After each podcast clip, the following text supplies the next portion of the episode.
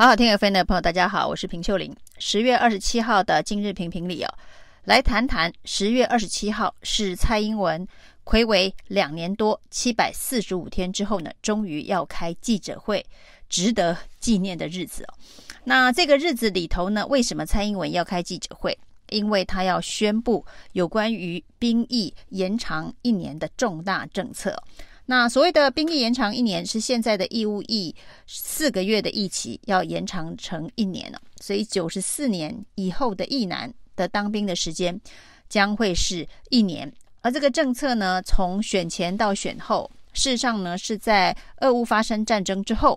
美国对于台湾的压力就不断的加大，希望台湾能够增加自己的防卫能力，所以呢是从今年的年初。跨过了十一月二十六号这个选举的期间呢，所谓的兵役延长的议题不断的在讨论，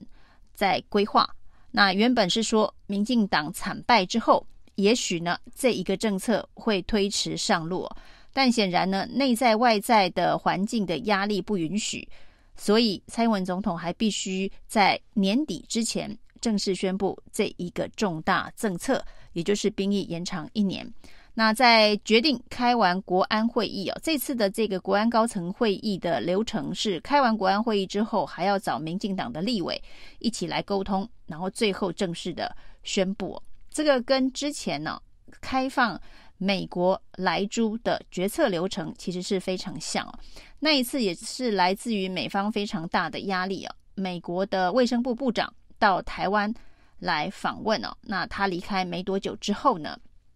蔡英文就开了一个相关的会议哦，然后告知民进党的立委，正式的宣布要开放莱猪进口。那流程流程决策的流程跟这个莱猪非常的像，但是看来呢，后下半段的这个决策的模式可能有所不同哦。当时呢，蔡英文宣布。开放莱猪之后，引起了朝野政坛的震撼哦。因为过去呢，反对莱克多巴胺最用力的，就是在野的民进党立委。执政之后呢，居然主动的宣布开放，而且呢，还是猪肉，不是牛肉。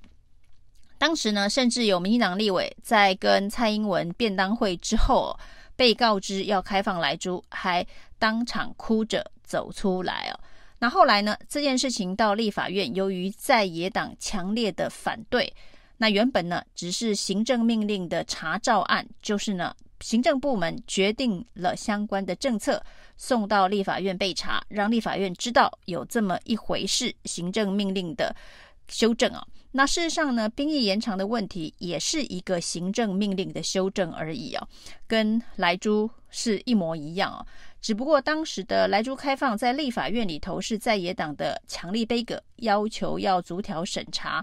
而民进党的立委也认为压力太大，如果呢举白旗投降，没有经过任何的审查杯葛的程序的话，回到选区是很难对选民交代。于是呢，朝野立委在立法院上演了一场审查秀。那事实上大家都知道，民进党的席次在立法院里头可以说是。呼风唤雨，为所欲为哦。他想要通过的法案，管你是查照还是审查，最终的结果都不会有任何的差错。所以呢，在立法院的审查，只是让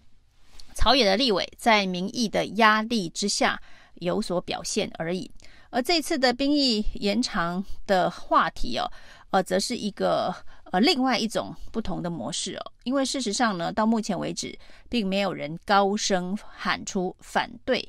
兵役延长这件事情哦，甚至在很多次的民调当中哦，那都有百分之七十以上的民意支持兵役要延长，这跟莱猪是完全不同的。那莱猪的状态是都有百分之七十以上的民意反对莱猪开放进口，当民意反对，可是行政部门执意要开放。莱猪进口的时候，在立法院里头，在野党要求要审查，其实是蛮有合理性跟正当性的。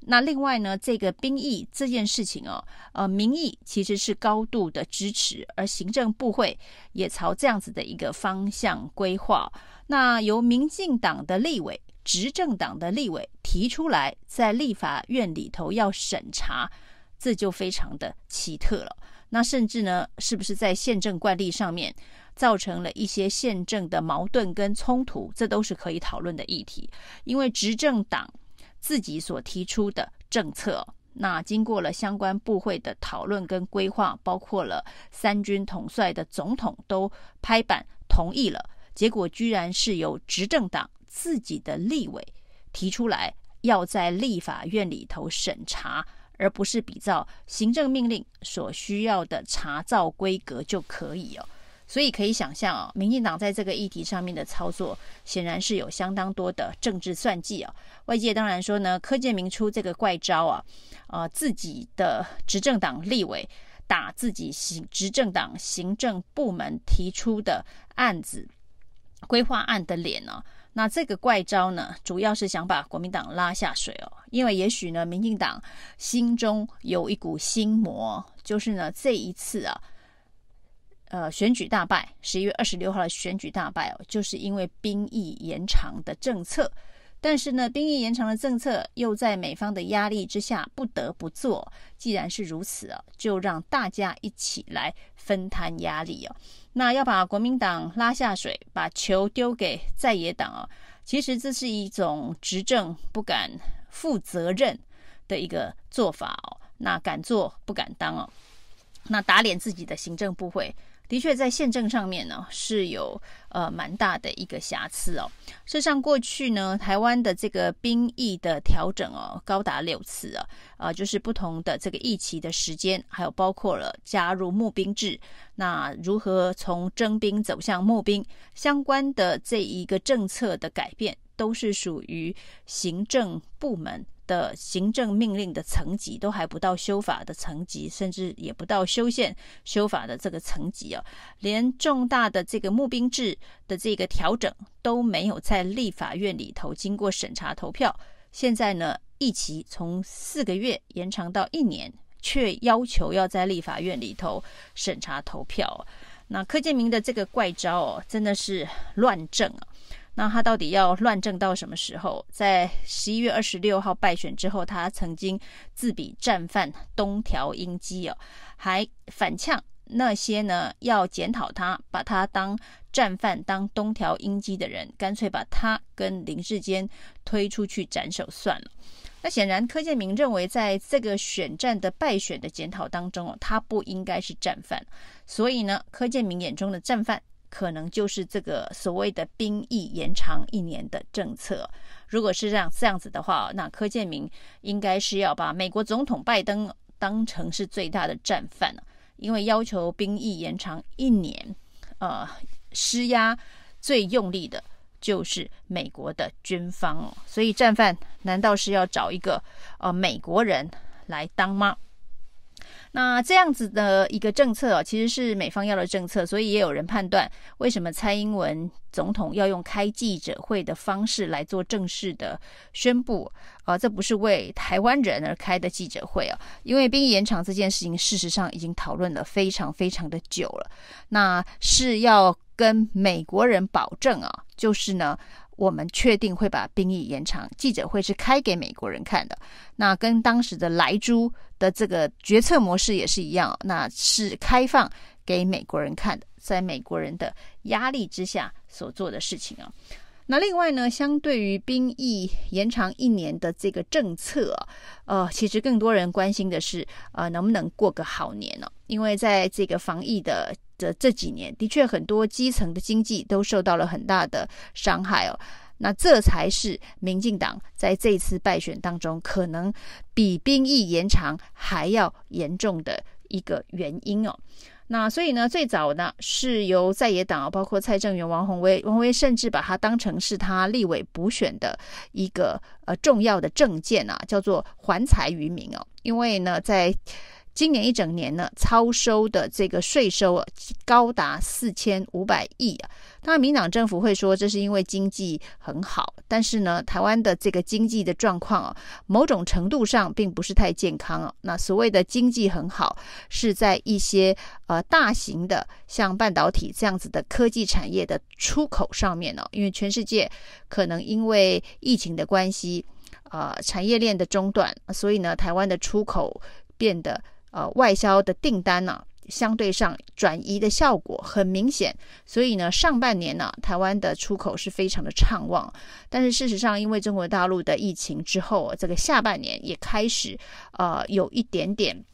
呃不是太理想哦。那十一月很糟，十二月恐怕会更糟啊、不过整年度的结算当中呢，是超收了四千五百亿，这个金额相当的高。那就是除了这个王鸿薇喊出他的政见还财于民之外啊，要发钱发现金。那从这个民进党的何志伟、陈亭妃，甚至新潮流的何新存，还有永延会的呃一票立委啊，王定宇、赵天麟。等人都开记者会，几乎要发钱呐、有人说发一万，有人说四千五百亿，算一算，每个人可以发两万呢！不管是一万还是两万呢、都是希望呃民众能够领个红包，好过年呢、否则呢，啊、呃、这个年可能对某些啊、呃、基层。经济弱势的人，经过了这个疫情的冲击之后，年恐怕是蛮难过的。甚至连英系的立委啊，从陈明文、罗志政啊，一路到这一个管碧玲、